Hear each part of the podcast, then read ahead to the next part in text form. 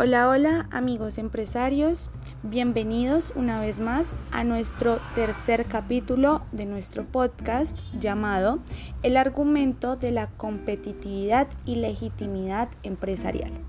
En este capítulo, como es costumbre, se dividirá en cinco partes. Esperamos sea de su agrado y abarquemos con totalidad el tema designado. Bueno, comenzamos con la primera parte de este capítulo, que va a ser el concepto de competitividad, ventaja competitiva y la estrategia empresarial.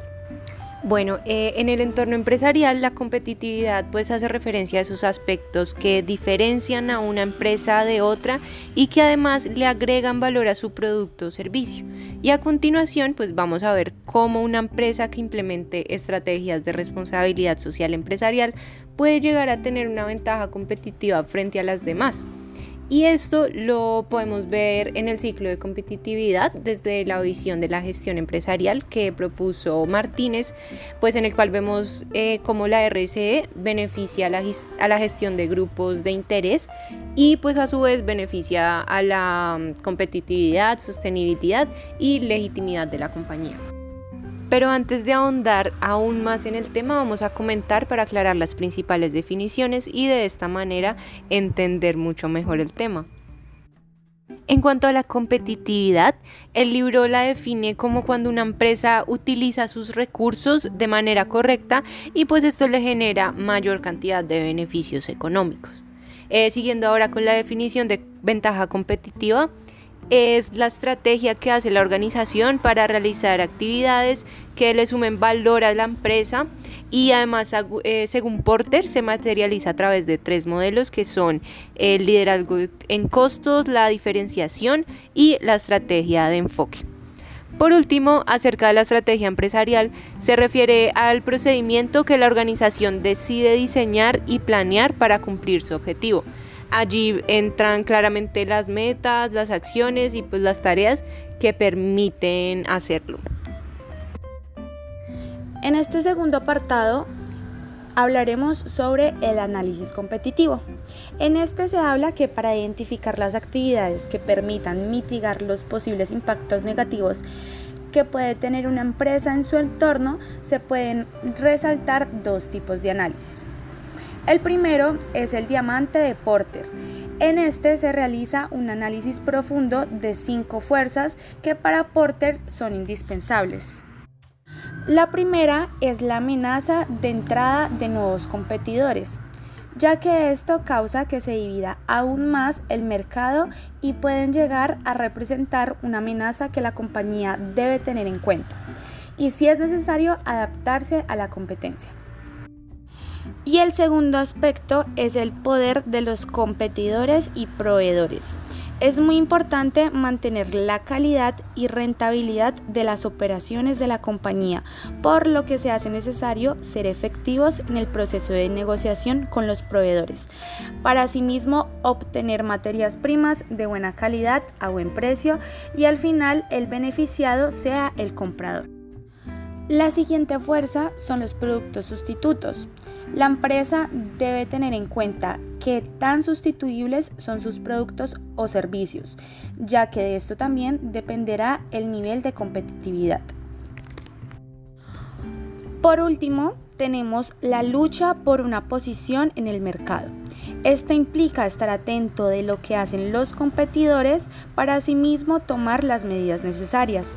La intensidad de la rivalidad varía dependiendo de muchos factores, como la cantidad de competidores y la ubicación geográfica. Por otro lado, tenemos el análisis que es la cadena de valor. Esta se refiere al conjunto de actividades que realiza la empresa para que su producto sea competitivo.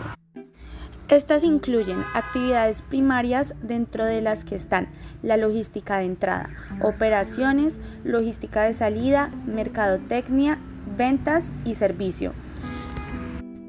Y ya por último tenemos las actividades de soporte donde encontramos nuevas adquisiciones, desarrollo tecnológico, administración de recurso humano e infraestructura organizacional.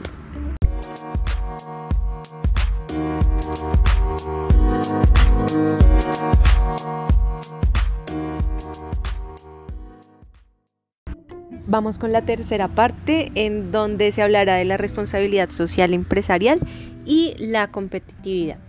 Eh, bueno, en este apartado se responde cómo es posible vincular la RSE con las estrategias competitivas de una compañía. Para comenzar, es necesario decir que solo implementar algunas acciones que tengan que ver con la responsabilidad social ya representan una ventaja competitiva en las compañías de hoy en día, ya que sus efectos pueden traducirse en reducción de costos y riesgos porque se regula la utilización de los recursos y pues de esa manera se fortalecen mucho los procesos y las relaciones. Ahora bien, cabe resaltar que las estrategias que está implementando la compañía deben ser establecidas, claro, desde principios de responsabilidad y sostenibilidad. Para que las estrategias ayuden a aumentar la competitividad de la empresa, lo primero que se tiene que evaluar es el impacto que puede tener en los distintos aspectos que integran su cadena de valor, tanto en las actividades primarias como en las actividades de soporte de las que ya hemos hablado anteriormente como por ejemplo pues la posible emisión de gases contaminantes en la parte de la logística de entrada o también se puede dar en la logística de salida. Eh, también de pronto alguna publicidad que pueda parecer engañosa en el aspecto de mercadotecnia, Em, incumplimiento en tiempos y también en garantías en cuanto al servicio, violación de pronto de algunos derechos de autor en el desarrollo tecnológico, situaciones de em, acoso laboral en la parte de administración del recurso, de recurso humano, entre muchos otros aspectos y situaciones que, em, que se pueden dar y que pueden ser negativas. Luego de hacer este proceso de identificación y análisis, se puede seguir por establecer los objetivos, las metas y las actividades de acuerdo a eso que se quiere lograr, a eso a donde quiere llegar la empresa. Y para asegurarte que se conviertan en estrategias de valor, eh, en especial de valor compartido, se puede utilizar la herramienta del diamante de Porter para la correcta gestión de los impactos negativos producidos por la empresa y también la coordinación de las relaciones con los distintos grupos de interés. De esta manera, juntando la responsabilidad social empresarial de manera que beneficie competitivamente a la empresa, y le agregue valor con respecto a sus competidores, se puede llegar a excelentes resultados económicos que al final es, la, mm, es el objetivo que, que siempre se busca. En esta cuarta parte hablaremos sobre el vínculo entre la responsabilidad social y la legitimidad empresarial. En esta parte, los autores Herrera, Ramírez y Hernández se refieren a la legitimidad de una compañía como un sistema de valores sociales, reglas y creencias en sintonía con la sociedad que conlleva a la conformidad del sistema y responde a la aceptación social. En la actualidad, y con palabras más sencillas podríamos definirla como el nivel de aprobación que tiene una organización en sus diferentes grupos de interés. Esto se logra mostrando el compromiso que se tiene con el bienestar de sus stakeholders y allí en donde las prácticas de responsabilidad social en la empresa se vuelven fundamentales para ganar el reconocimiento deseado.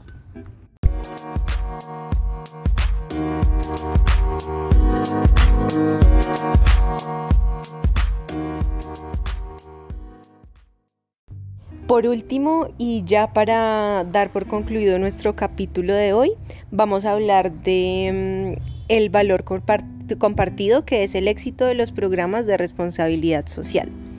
Eh, bueno, lo primero que hay que hacer es definirlo claramente y el libro lo define como la, la capacidad que debe tener una organización para ejercer su responsabilidad con su entorno y con sus grupos de interés claramente desde una perspectiva donde ambos salgan beneficiados y en la que los intereses de los eh, stakeholders sean atendidos. Es de gran importancia resaltar que para poder decir que una estrategia es de valor compartido, Es absoluta y totalmente necesario que la relación beneficio-costo sea positiva para ambas partes involucradas, ya que si el beneficio es unilateral o incluso si no existe en lo absoluto para ninguna de las dos partes, hay que considerar cambiar de estrategia. Para lograr éxito en este aspecto, las actividades deberían cumplir con tres eh, reglas básicas que nos propone el libro. La primera es que genere valor social para el grupo de interés, también que los proyectos sean sostenibles y por último, como ya lo hemos mencionado antes, es que genere valor económico para las dos empresas. Eh, bueno, también por otro lado, para formular proyectos adecuados de responsabilidad social empresarial para una empresa y que generen valor, em, se busca tener en cuenta tres criterios básicos.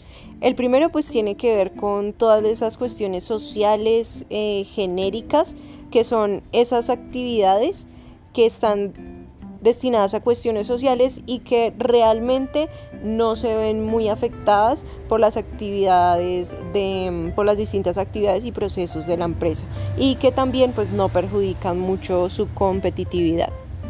En segundo lugar está el minimizar al máximo el impacto que puedan tener las actividades de la compañía en su propia cadena de valor y eh, por último, el último criterio está relacionado con la dimensión social del entorno competitivo, como por ejemplo eh, situaciones de falta de personal calificado, falta de empresas proveedoras de materia y de materias primas, entre, entre otros que se pueden dar.